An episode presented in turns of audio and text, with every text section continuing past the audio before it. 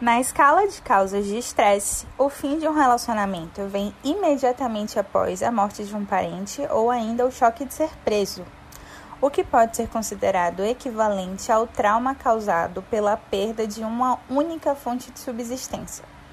Estudar separações amorosas é estudar a presença da morte na vida.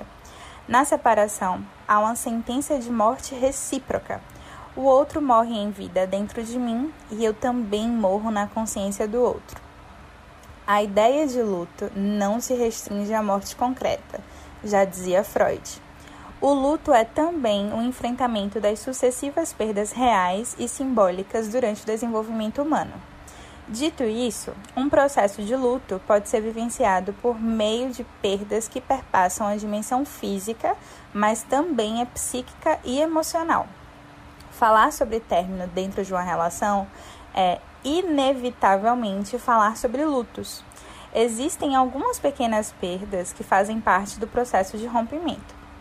A presença do outro, a rotina em comum, os apelidos carinhosos ou ainda o compartilhamento de famílias. Bom dia! Para falar mais sobre isso, Ana Clara e eu, Catarine, convidamos outra psicóloga maravilhosa, Adriana Guimarães, para bater esse papo com a gente.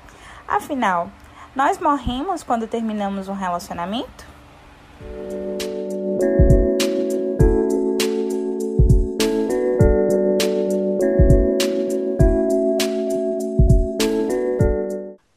Bom dia, bom dia, Adriana, bom dia, Catarine. Bom dia. Bom dia.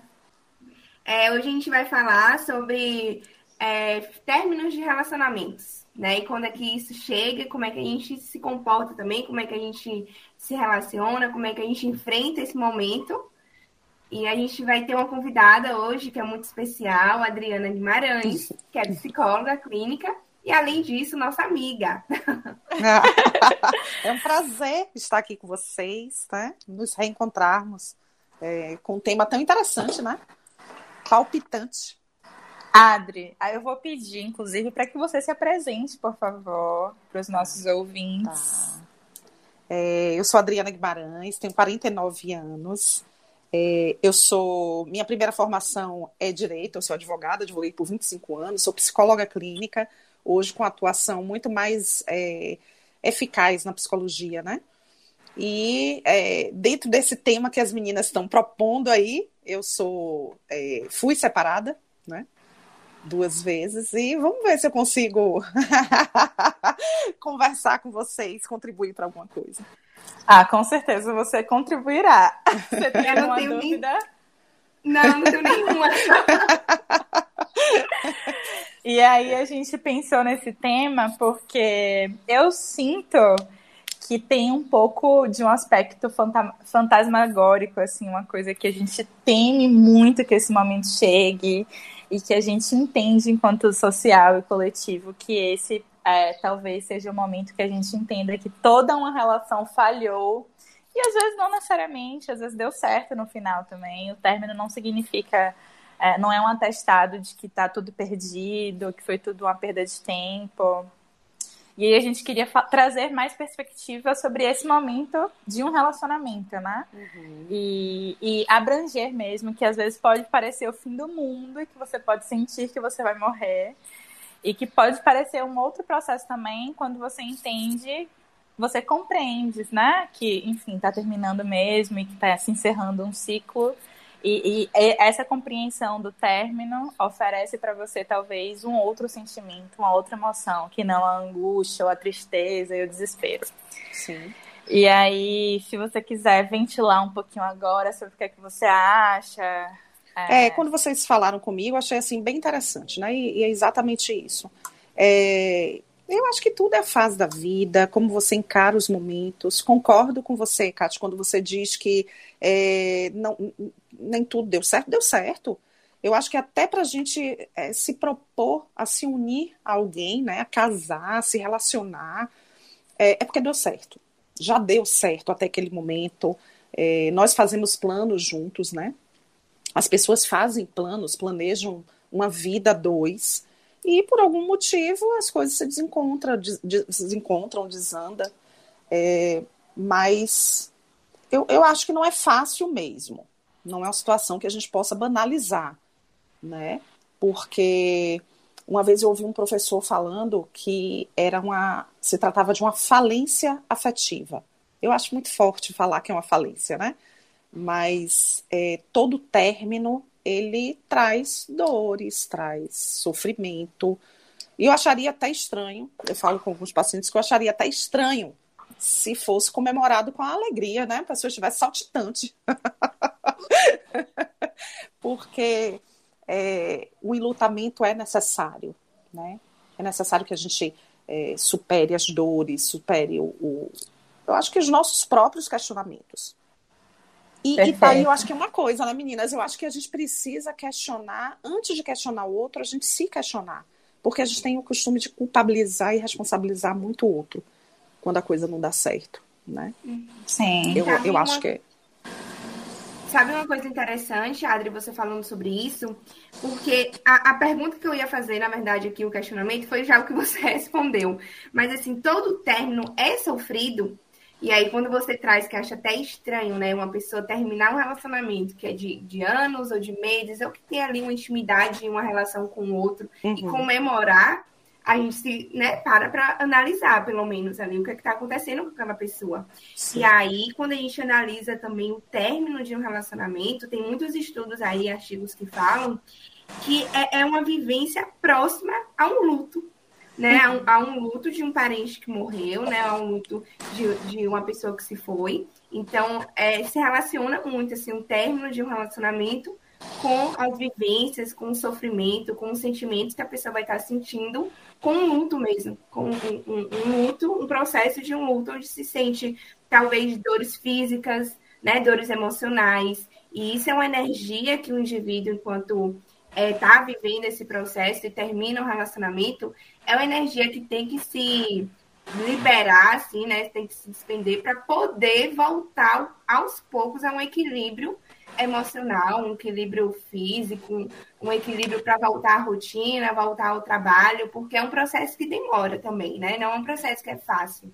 Sim. Não, eu acho que é, a gente pode dizer com a maior segurança e confiança, assim, de que sim, todo término é um luto. Não necessariamente vai ser sofrido, mas todo término é um luto porque a gente está falando de morte. Talvez não da morte física, é, mas é desse conceito simbólico mesmo, né? Que se a gente tem um relacionamento, eu e Joãozinho, a partir do momento que a gente rompe, ele morre em relação à figura que ele exercia na minha vida, né? Ele, essa coisa dele ser meu namorado é uma pequena morte que eu preciso elaborar, porque ele, a partir de determinado momento não vai ser mais. A nossa relação tá morrendo mesmo.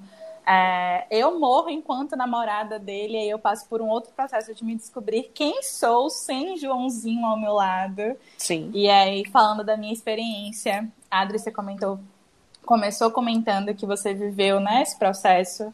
Eu vivi também é, no meu relacionamento atual, a gente passou um período separado.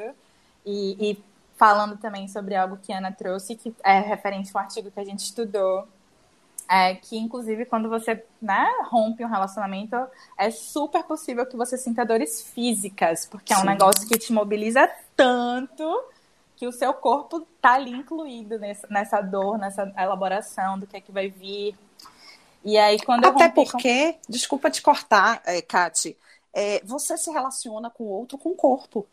Totalmente. Né? A relação afetiva, essa é uma relação é, não sei se é forte dizer isso, mas um pouco simbiótica. Você é. se relaciona com o corpo também, né? Tem afeto, tem sentimento e tem corpo. Tem toda uma interação física. Então, é, é, é até fácil, é, compreensível, né? Não sei se é fácil, mas Sim. compreensível que isso venha, os sintomas venham, né? Assim, Sim. muito manifestados no corpo. Adri, quando é, eu rompi com o Matheus, foi lá em 2018. Eu achei, durante. Eu sofri muito, assim, muito. Foi um, um, período muito difícil na minha vida. Eu chorava horrores, assim. Perdi vários quilos. Foi um processo de luto, verdadeiramente falando. Eu fiquei muito enlutada. Foi muito difícil. E, e aí teve um dia que foi uma loucura, assim. Eu acordei de madrugada. E essa talvez tenha sido uma. Talvez a maior experiência doida, assim, transcendental. Eu não sei explicar, não sei nomear o que aconteceu. Da minha vida, que eu acordei. É, e é bom que eu tô falando com duas psicólogas aqui também, então se vocês tiverem um diagnóstico para dar, fiquem à vontade. Mas eu acordei de madrugada, a gente estava rompido ainda. A gente ficou 30 dias rompidas, foi o nosso limite. Eu acordei e eu tinha certeza absoluta que eu estava vazia por dentro. E eu não sei o que é que aconteceu, assim. Eu despertei de, no meio da noite, eu, eu senti falta dos meus órgãos. Eu nunca tinha sentido a presença deles. Mas naquela noite eu senti a ausência absoluta de tudo que tinha ali dentro. E aí chorei muito. É, enfim, foi um processo muito difícil, porque além dessa coisa, assim, de, eu estar sentindo fisicamente a saudade né, da presença dele na minha vida, eu fui muito afetada em outras áreas. Então, é, meu desempenho, eu fazia faculdade na época, quando a gente estava rompido, meu desempenho na faculdade, fazia estágio eu tinha que falar para minha coordenadora, professora Ivana Maria, se você estiver aí ouvindo. não dou conta, eu tô muito mal, assim, não conseguia mesmo, porque eu tava vivendo um processo de elaboração de pequenas mortes.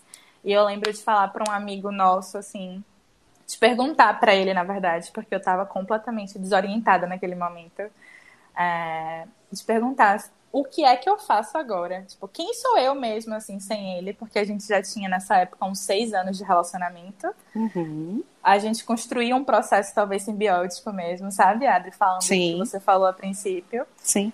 E, e eu precisava descobrir quem eu era. Foi uhum. super, super, super difícil fazer isso, mas eu consegui. E eu acho que depois, quando a gente se reencontrou, né, decidimos retomar o que a gente teve um dia, ou não, ou construir algo novo. É, passar por isso foi uma experiência muito é, que, que ditou, sabe, assim, que ajudou para que hoje a gente estivesse em um outro lugar, um lugar mais saudável, assim. Sim. E sabe interessante de você falar isso, Cássio, porque é muito forte, né, o que você, o que você traz. É, e, e, é muito profundo também. E aí, quando a gente começa a analisar um pouco sobre esse processo, que é de um término de relacionamento e parecido, e, e a gente poder comparar com um luto também, a gente percebe que quando uma pessoa passa por um luto, o luto pode ser é, um, um fator muito importante para o desencadeamento de uma depressão, por exemplo. Sim. Né? E aí a gente vai analisar talvez as condições genéticas, né, as condições ambientais desse sujeito. E aí também passar por um, por um término de, de um relacionamento também pode ser tão forte, tão profundo, que pode te levar a desenvolver uma depressão, né, futuramente, se essa pessoa não tiver as condições e não conseguir voltar ali para um equilíbrio, né, que, é, que seria um equilíbrio, é, vamos dizer assim, que ela conseguia manter antes, por exemplo, enquanto estava se relacionando com aquela pessoa. Então, quanto é forte isso, que a gente passa a perceber também, talvez de uma dependência do outro, né? Não sei, talvez de uma vida ali tão já emaranhada, estruturada, assim, um outro, que quando a gente termina, a gente não consegue se dar conta até de quem a gente é. Uhum. Muito, muito louco isso, né? Perfeito. É. Por isso que hoje eu agradeço, assim, a, enfim, todo mundo aí, aos astros, aos deuses. A mim e a Matheus também, sabe? Porque foi a gente ter terminado, foi muito importante para que a gente percebesse que a gente era literalmente um só. E uhum. que isso não necessariamente, apesar de parecer bonitinho e falar muito de amor não é romântico é e do que os filmes mostram, não é saudável. Muito pelo contrário. É, e você aí fala de uma coisa, é, vocês estão falando de uma coisa bem interessante, né? E eu estou falando da, da, a gente está falando de vivência também, né? É, essa, essa, essa relação simbiótica que não é saudável, que muitas vezes se torna tóxica. Clarinha falou de, de dessa questão da dependência emocional, né? Que se a gente deixar, se ela ganhar potência, isso vira um, um transtorno, né? Isso vira um adoecimento. E é esse cuidado que a gente precisa ter. É, eu, eu, interessante que hoje mesmo, antes da gente começar aqui, eu estava né, com a paciente e a gente falando sobre isso, sobre ela trazia a questão do relacionamento, a questão dela se descobrir, né, quando ela terminou, quando ela finalizou o relacionamento, é, e, e esse mesmo, mesma coisa que você, Kátia, Terminou, passaram um tempo separadas, depois retomaram. E ela falou assim: Adriana, como eu agora estou me reconhecendo como pessoa. Que é essa individualidade. Né? As pessoas às vezes confundem, eu acho, isso é um posicionamento muito pessoal, que as pessoas confundem individualidade com fazer o que se quer. Acho que fazer o que se quer é viver solteiro. Né? Aí não precisaria estar tá junto, porque eu acho que unir assim propósitos é compartilhamento. É, é um pensamento que eu tenho. Né? Não precisa, assim, a gente não precisa fazer tudo que o outro quer ou, ou deixar de ser o que é. Mas compartilhar uma vida, né, mesmo que seja num namoro, é a gente está em sintonia, né? E, e às vezes existe uma dificuldade em se separar isso. Eu tive, é, eu, eu me separei duas vezes do mesmo marido, casei duas vezes com o mesmo homem, né? Estou pela segunda vez separada. E foram dois momentos de vida completamente diferentes. Eu tive essa mesma sensação, Kátia, que você está falando. Eu falava quando eu era mais nova. A primeira vez que eu me separei, eu tinha 27 anos. E já tinha uma filha de 5 anos de idade. E eu falava, meu Deus, a gente, a gente é, começa a viver de uma forma, assim, de fazer tudo junto, né? De estarmos juntos no mesmo lugar, que eu me sentia vazia, esvaziada eu ir para os lugares assim sozinha depois, eu dizia, gente, parece que falta, né? Eu senti algo faltante. No segundo, da segunda vez, foi diferente. Eu estava, porque eu falo assim, gente, é, um término não acaba de um, né? a relação não acaba de um dia para o outro. O término é um processo, a coisa já vai acabando enquanto a gente está junto. Não é porque seria falo de novo de doença, sei lá, de adoecimento, de patologia. Se a pessoa dormisse, estivesse muito bem vivendo com. Dormisse e falar, hoje eu vou acabar. Acabou.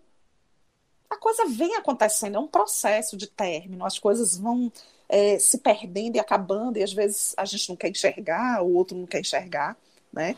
Mas na, na segunda, na, na, segunda, da segunda vez, é, já foi uma outra fase, eu tinha é, 40, 46, 47 anos, também estava na faculdade, tinha uma filha de 7 anos, 8, sei lá, minha segunda filha, é, e, mas eu estava analisada, terapeutizada.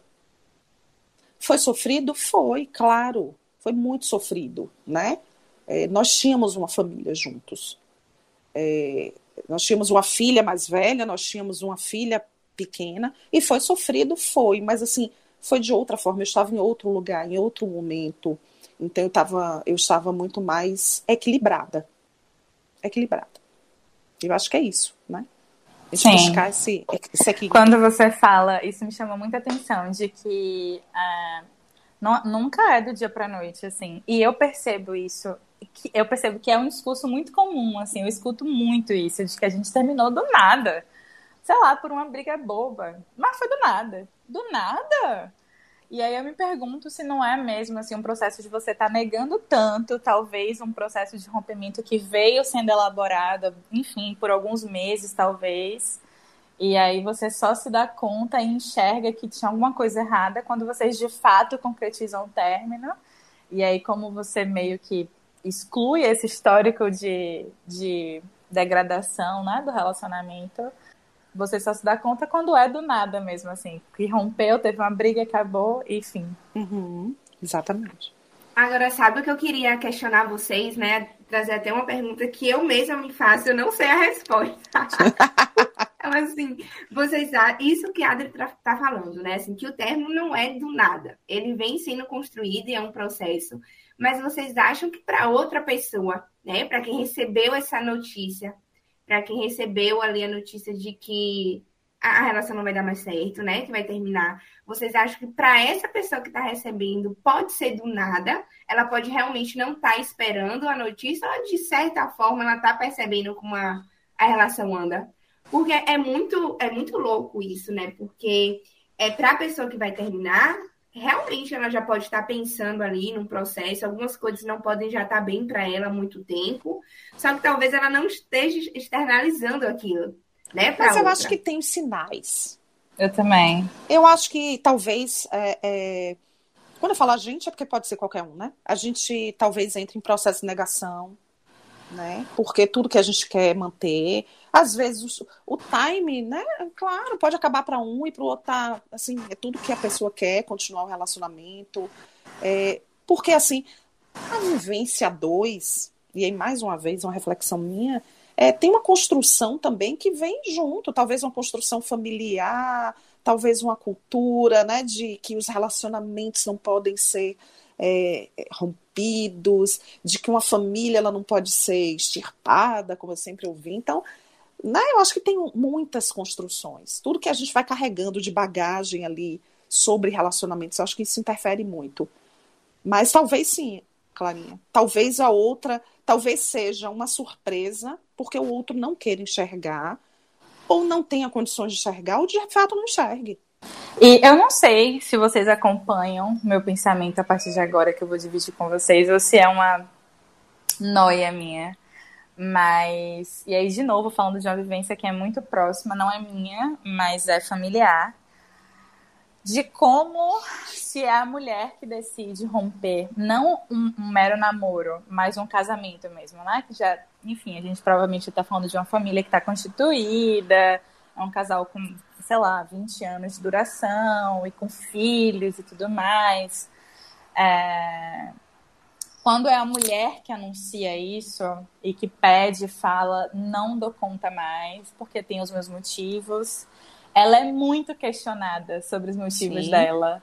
Sobre Sim, como dúvida. ela é 100% invalidada, inclusive, e, e enfim, chamada de louca, de como que você está abrindo a mão dessa estabilidade que a sua família e seu casamento te propõem para você ser solteira, decidir agora. Sim. Eu Cê, acho que. Vocês acham? Eu, acho. Eu concordo muito com você. É, a gente vive numa sociedade ainda machista. A gente tem um machismo estrutural que perpassa e que atravessa todos nós. Então, eu ainda vejo muito isso. E falo isso porque a, a, a minha advocacia, eu atuei durante 25 anos e na área de família. Então, foi assim, parte da minha vida foi é, fazendo divórcio, separação, guarda compartilhada, guarda alimentos. Foi isso, a minha vivência foi essa, né? Fora da, para além da minha vivência pessoal. É, e tem muito isso tem muito essa coisa. Você vai deixar um cara tão bacana. Não acredito que você vai ter coragem de fazer isso. Você vai dar conta? Porque assim, ó, quem vai sustentar os, as crianças? Porque quando o casal não tem filhos, claro, assim, é uma outra perspectiva, porque são apenas eles dois, né? Quando tem filhos, o pensamento vai para os dois, ou né, para, para a família, desculpe, para o um, um núcleo familiar, para os filhos, para as crianças, a gente acaba é, transpondo isso. Poxa, eu não quero fazer meu filho sofrer, ainda tem muito esse pensamento, né? Mas é, uma amiga uma vez me falou assim: olha, Adri, se você estiver bem, suas filhas estarão bem. Isso foi a maior, assim, foi a maior constatação que eu tive, foi essa. De fato. Porque, assim, uma coisa é certa. A, a, os filhos ainda ficam, na, na grande esmagadora maioria das vezes, com a mãe. Então é uma sobrecarga para a mãe. Porque a mãe se priva de ter os prazeres, todos os prazeres da vida. Isso eu estou falando, claro, gente, de uma forma generalizada, né? Não sei se de fato é, as mães elas têm poder aquisitivo é, para poder manter o mesmo padrão de vida, para poder dizer, ah, eu vou deixar com a babá, eu vou deixar aqui, a gente tem que falar quando a gente fala, a gente tem que falar de uma forma né, para todas as classes. A gente não pode direcionar. Dizer assim, ah, não, eu só enxergo aqui na linha, no meu horizonte, aqui na linha dos meus olhos. Né? Então, assim, é, é como se a vida do, do. E aí, falando do casal que tem filhos, é como se a vida do homem não tivesse muitas alterações, sabe? Isso foram questionamentos que eu sempre fiz em relação à, à justiça. Claro, a gente tem que ter lei, tem que ter norma, tem que ter direito, isso é necessário. Mas, assim, finais de semanas alternados. Então, o filho passa a maior parte do tempo com as mães. As mães têm que ter, ser mães, têm que ser dona de casa, têm que tra trabalhar. Têm que... Então, sabe, se atribui, isso que o Cátia falou é muito importante, se atribui toda a responsabilidade, ou a maior parte da responsabilidade, para as mulheres. Né? Adri, me permita te fazer uma pergunta. Ah, é, aqui estudando para Tenho até medo, viu? não tenha, não. Diga, Kátia. Quando eu estava estudando, né, para a gente falar sobre é, o que a gente está batendo esse papo aqui hoje, eu vi que é sim comum que uma pessoa sofra mais do que a outra nesse momento do término. E que geralmente essa pessoa é a pessoa que recebe a notícia de que a, o companheiro ou a companheira quer terminar. Sim. Então, essa pessoa é a pessoa que se sente rejeitada, que se sente abandonada, é, e que sente que o outro está fazendo ela sofrer de propósito, que questiona os motivos do término, que pede para tentar fazer diferente, enfim. Uhum. Mas que está constatado nesse artigo que eu li, que a gente, eu, no final a gente pode até disponibilizar os nomes deles. É, que existe essa incongruência, assim, e, o que não quer dizer que a pessoa que termina está vivendo um processo fácil. Uhum. Não necessariamente. Foi Sim. a pessoa quem tomou a coragem de avaliar o relacionamento para chegar à conclusão de que, putz, não tá dando certo, então talvez seja melhor anunciar para minha companheira ou meu companheiro que aqui a gente termina. Uhum. Então não é fácil para ninguém, né? Sim. Mas que pode ser mais difícil para quem foi terminado, assim, quem recebeu a notícia do término. Você via isso lá nos seus processos, no seu trabalho enquanto advogada, se existia essa coisa e como acontecia assim de quem recebeu o pedido de divórcio se sentir mais ou menos alguma coisa do que Sim, é... sem sombra de dúvidas e muitas vezes assim eu, eu percebi nesse né durante esse tempo todo que as mulheres muitas vezes permaneciam no relacionamento ou tinham medo de, de separar por por medo de uma retaliação por parte do, do, do marido. Será que ele vai pagar a pensão? Será que ele não vai querer sair do emprego para poder não pagar a pensão dos filhos? E aí, pô, aí eu não dou conta. Porque, claro, gente, quando entra filho na jogada e você. É dinheiro, né? É um gasto. Então, é para além da pura vontade do desejo. Tem muitas coisas que estão, né, que estão envolvidas nessa é, no, no, término de uma relação quando você tem filhos. Toda hora eu estou falando, quando você tem filhos. É, e claro que cada sujeito ele vai processar, vai ressignificar, vai elaborar, ou vai né, viver essa experiência de uma maneira diferente. Quando a gente fala aqui, não quer dizer que é verdade absoluta, não, né? A gente está falando assim de experiências mesmo. E, mas eu acho que tem. Eu acho que tem sim, eu acho que tem sim a parte que sofre mais, porque, claro, a gente não consegue ter a medida do sofrimento do outro, do que o outro suporta. É, e tem sim um medo muito grande ainda, atrelado a muitas questões, inclusive sociais, da, da separação. E aí, sabe, engraçado também, falando sobre isso um pouco do que Kátia já pegou, né? Assim, o gancho de é, em relação a quem termina, né? Tem muito essa visão de que não sofre, mas aí nesse artigo que a gente estava lendo, estava estudando para cá, diz muito assim que depois de um tempo costuma vir para essas pessoas que terminam uma culpa e uma tristeza muito grande, porque na hora que elas terminam é como se tivesse vindo um impulso ali, né? Uma, uma, uma ação assim para terminar aquele relacionamento que não está bem, e aí se sente aliviado, né? De imediato, sente um alívio. Uhum. E aí, posteriormente, depois de um tempo, vem essa culpa e vem essa tristeza, e depois ainda vem um ódio, né? E, e vem uma frieza por conta dessa, dessa relação, por conta. É, para suavizar, assim, sabe o que, é que ele estava sentindo, para suavizar a culpa, para suavizar um pouco da tristeza. E aí começa a lembrar né, do relacionamento, a lembrar das, das, das situações mesmo que viveu, com um pouco de raiva, com um pouco de ódio. E aí, é, uma, uma, outra coisa aqui para a gente até entrar já num, num ponto, é que assim, existe. É, quando a gente termina, né? Se a gente pode sentir ciúme, se a gente pode sentir ódio, se a gente pode sentir raiva. Você já passou por isso alguma vez? A Adri Cate também, assim, se vocês quiserem compartilhar. Poder pode tudo, né? Assim, se a gente fala de poder, pode tudo, desde que não não atinge o outro.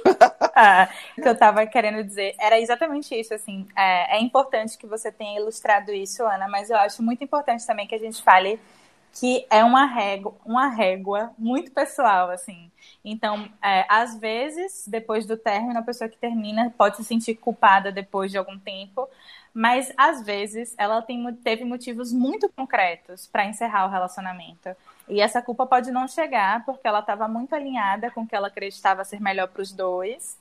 É, e, e, esse alinhamento, assim, com os motivos que foram concretos demais, pode, eu acho que pode proporcionar uma sensação muito mais de puta merda, acertei, de uma escolha acertada, e não de, dessa, desse peso, assim, de nossa, será que eu fiz a escolha certa? É, e aí, voltando agora para sua pergunta, e, e, complementando a Adri, eu acho que poder a gente pode sentir o que a gente quiser e tiver ali na condição de sentir.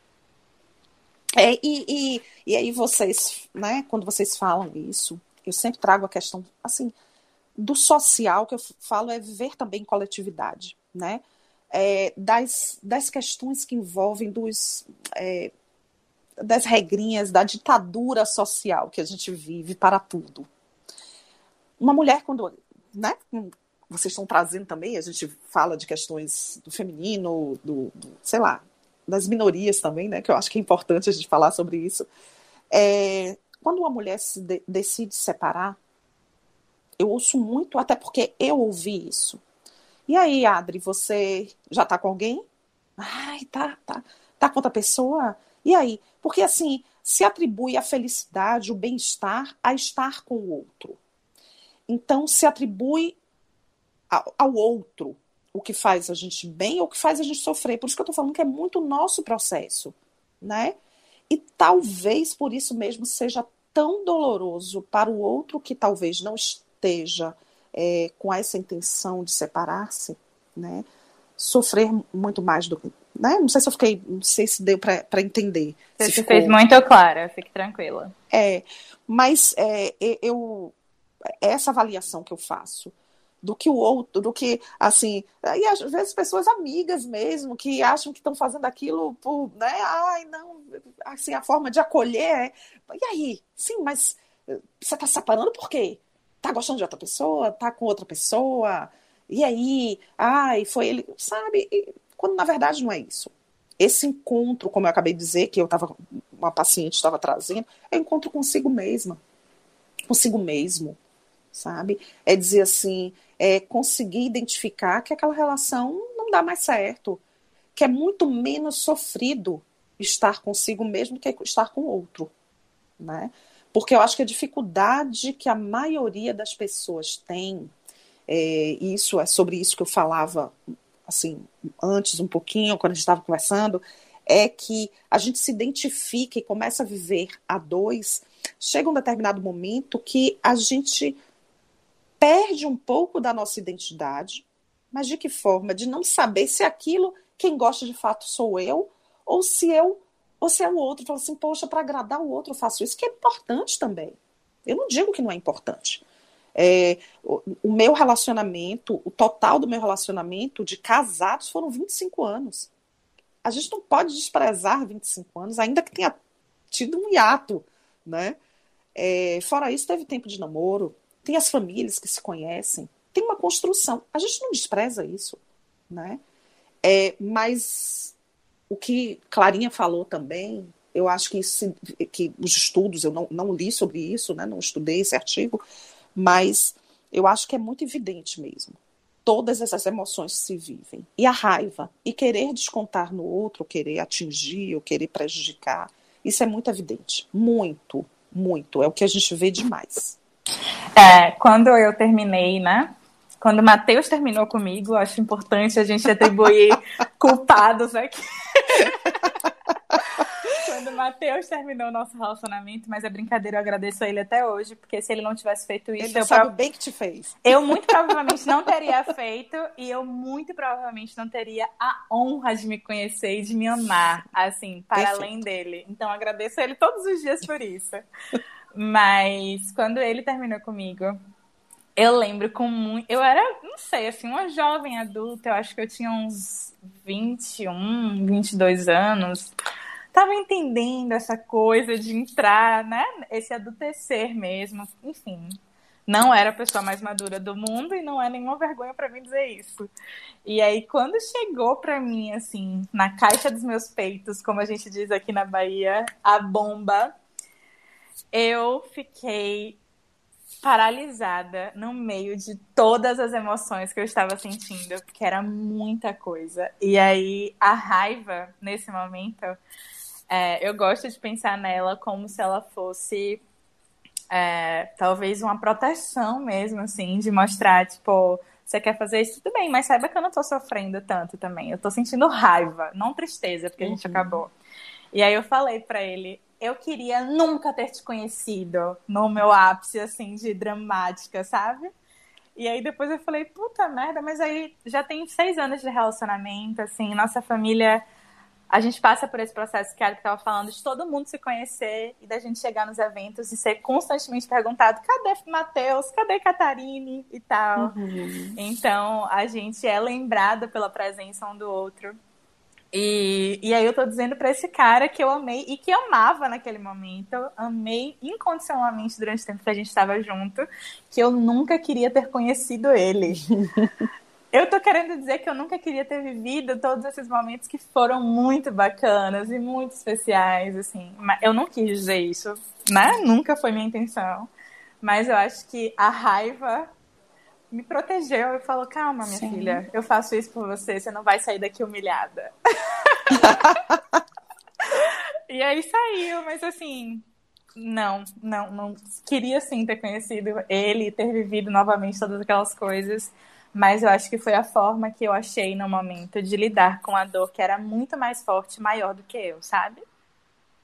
Perfeito. E, e a gente, aproveitando também, né, pra gente seguir aqui é, conversando um pouco sobre isso, como é que vocês poderiam falar, assim, e, e pensar, né, pra gente discutir um pouco sobre esse ponto agora que eu vou entrar. Então, como é que o término de uma relação, né, como é que esse momento que se acaba pode estar influenciando, porque influencia, querendo ou não, né, nas outras áreas da nossa vida. Porque a nossa relação, a gente se relaciona o tempo inteiro com o outro.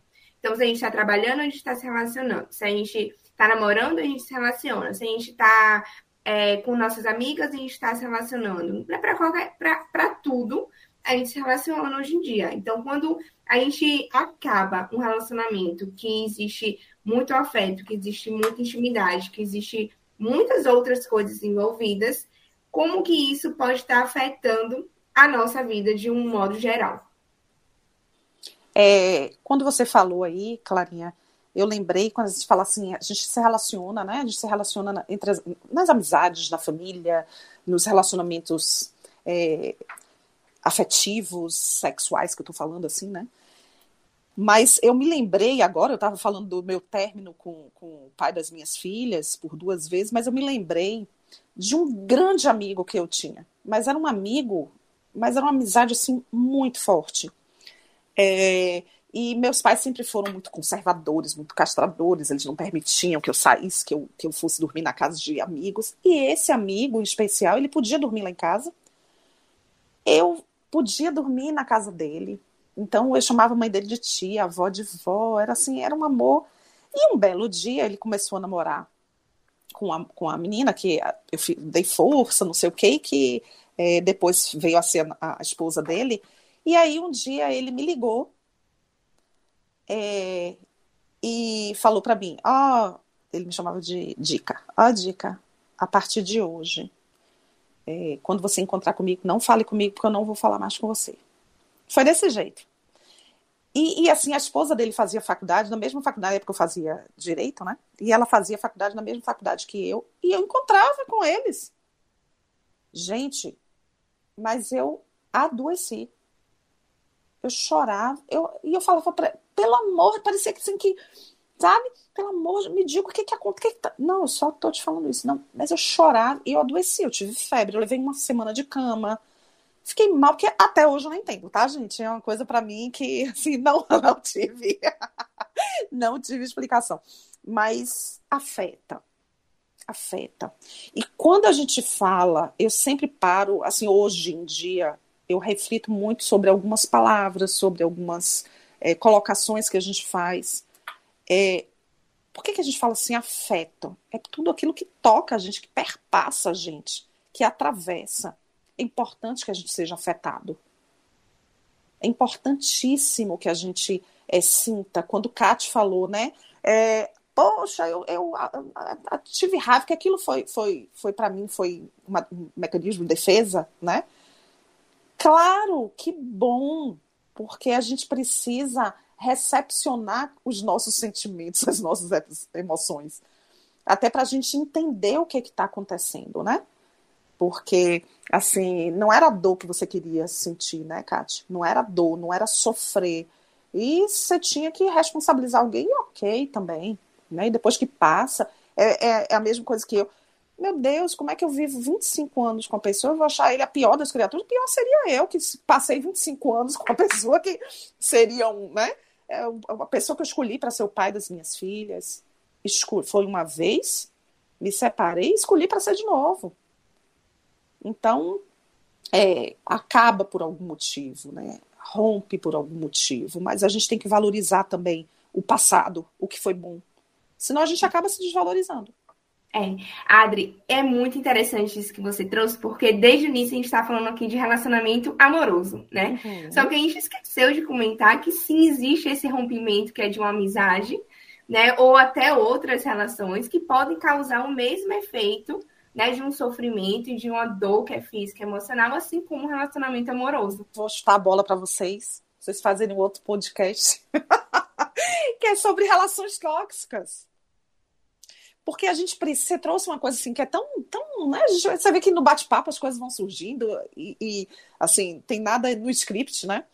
É, como nas relações, é, as relações podem se tornar abusivas e tóxicas, né? É, como esses afetos eles podem começar a ser mal compreendidos ou mal vivenciados, e isso pode levar à toxicidade das relações. Porque quando você fala assim, ah, eu não resolvi, eu ah, resolvi, passei um tempo pensando sobre é, como isso me fazia mal, como alguma sacanagem, porque isso já não estava te fazendo bem. Então, é, nos, nas relações afetivas, de troca, de e que eu falo assim, afetivas, quando estou falando de envolvimento sexual, de uma vida dois é, que se planeja juntos, mesmo num namoro, é, como isso pode se tornar doentio quando você leva muito mais adiante, né? Que são essas percepções que a gente precisa estar atento. Né? O que o outro faz, por que que, assim, eu tenho que, né, aquilo que a gente está falando da individualidade, de tudo, o que que, que, que aquilo está me fazendo, está me causando tanto mal? E eu ainda insisto, eu ainda vou, eu ainda... Então, e aí, vezes... Adri, desculpa estar te interrompendo, isso diz muito também de um processo que é de autoconhecimento. Sim. Porque para você se perceber nesse sentido, de perceber o que é que o outro está fazendo, está te fazendo mal, e o que é que você quer ou não quer para sua vida, por exemplo, é um processo que nem todo mundo é, consegue perceber, sabe? Então, para a gente poder parar e analisar tudo isso que você está falando, eu concordo plenamente. Para mim, existe um processo que é de autoconhecimento que é muito grande por trás envolvido. E aí a gente passa a bola para a gente, né? A gente tem que puxar a brasa para nossa sardinha, porque ainda tem gente que não sabe, é, que acha que terapia ou psicoterapia é coisa de, de, de doido, é coisa de tentar doente e que para que fazer quando é tão importante, né? Tão importante. A gente sabe que é, hoje em dia a gente já defende a psicoterapia, mesmo que não haja uma demanda, um sofrimento tão evidente, né? Como prevenção, como autoconhecimento, como percepção próprias, da própria existência do ser, do, e como é, para quem faz, para quem gosta, como é importantíssimo e como é gostoso. Né? Apesar Exatamente. de muitas vezes nos, nos colocar em contato com com dois sofrimento também. Exatamente. E, e, isso tudo que você está falando, Adri, quando a gente para para analisar assim é, a, a, saúde, saúde física que eu falo aqui agora, né? Saúde orgânica, assim, a gente sempre o tempo inteiro a gente está fazendo todo tipo de prevenção possível. Né? A gente está indo no médico, a gente está indo fazer exame de sangue, a gente está indo fazer exame de rotina, a gente está indo cuidar né, dessa saúde que, que é uma saúde física, prevenindo qualquer aparição, qualquer desenvolvimento de alguma coisa. Se a gente já tem uma doença na família, que é uma doença genética hereditária, a gente já fica com isso na nossa cabeça e a gente busca né, é, se prevenir. Mas isso eu vejo uma. Não sei se é uma falha, assim, que eu posso dizer, mas um, um espaço, um, uma quebra, sabe, muito grande nesse tipo também de procura de prevenção em relação à saúde mental. Porque a gente já está cansada de saber, a gente fala sobre isso, que para o desenvolvimento de um, de um transtorno, por exemplo, você vai ter as condições que são genéticas e as condições que são ambientais. Isso tudo vai estar, de alguma forma, interferindo em um desenvolvimento ou não de um transtorno mental. E aí falar sobre isso, né? Sobre é, porque diz muito também sobre se conhecer, né? Sobre o autoconhecimento. Quando você se conhece, você percebe que você não está bem, você percebe que, que tem um limite para determinada situação, você percebe que a, a, aquele modo de agir não seria mais o, o melhor, né? O, o, o mais confortável, enfim, tudo assim na sua vida, na verdade. Quando você percebe, você se conhece, você consegue parar e analisar e buscar a prevenção. Né? E se cuidar, principalmente nesse sentido da saúde mental.